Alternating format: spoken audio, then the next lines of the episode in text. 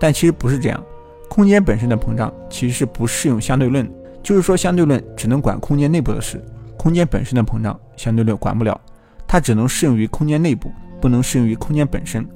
宇宙一直加速膨胀的结果就是，每个存在的文明都会占据一个自己可观测的宇宙空间，外部都是漆黑一片，在可观测宇宙外面就是永远相隔的区域，文明不可能跨越这个区域联系，各自文明就形成了孤岛。但其实外部宇宙是有这种情况可以被我们看到的。感兴趣的同学可以看一下我们这期视频，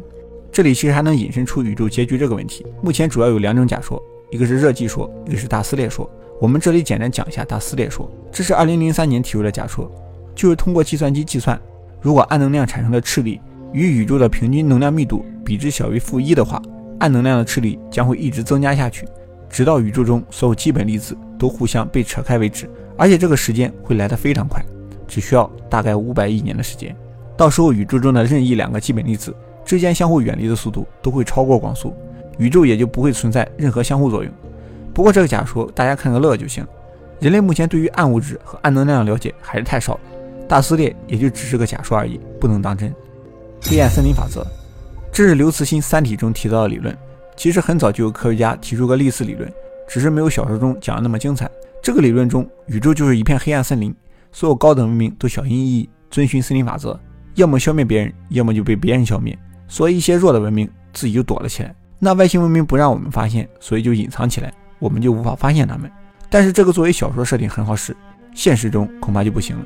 因为人类的好奇心永远会盖过无知和恐惧。现实中人类每天都会往宇宙中发出声音，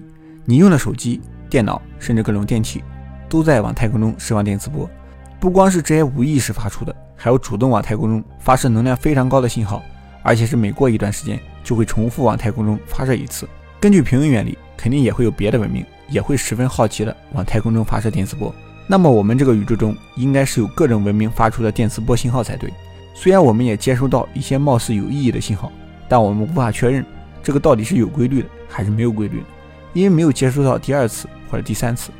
主流的假说就是前面五个，后面这四种假说是外星人发现了我们，出于各种原因不告诉我们。那如果我们是这些高级文明，我们会怎么做呢？蚂蚁假说，外星文明的科技水平太发达了，看我们就跟看蚂蚁一样原始，所以就不会主动和我们联系。但这个假说其实有两个缺陷：第一个，即使宇宙中确实有这种傲慢文明的存在，但肯定也会有像人类一样充满好奇心的文明。这种傲慢在宇宙中应该不是个普遍现象。只要有一定比例的友善高级文明存在，他们应该会联系我们。第二，不是人类不想跟蚂蚁沟通。是人类压根儿没办法和蚂蚁沟通。如果人类有办法和蚂蚁沟通的话，我相信肯定有不少人愿意和蚂蚁沟通。蚁人和蚁人的老师都能算一个。而外星文明和我们之间应该不存在这种沟通困难。我们普遍认为数学是宇宙中的通用语言，就是没有数学就不可能有科学的发展。而无线电只是电磁波的一种，很难想象一个比人类高级的文明最后没有掌握无线电技术，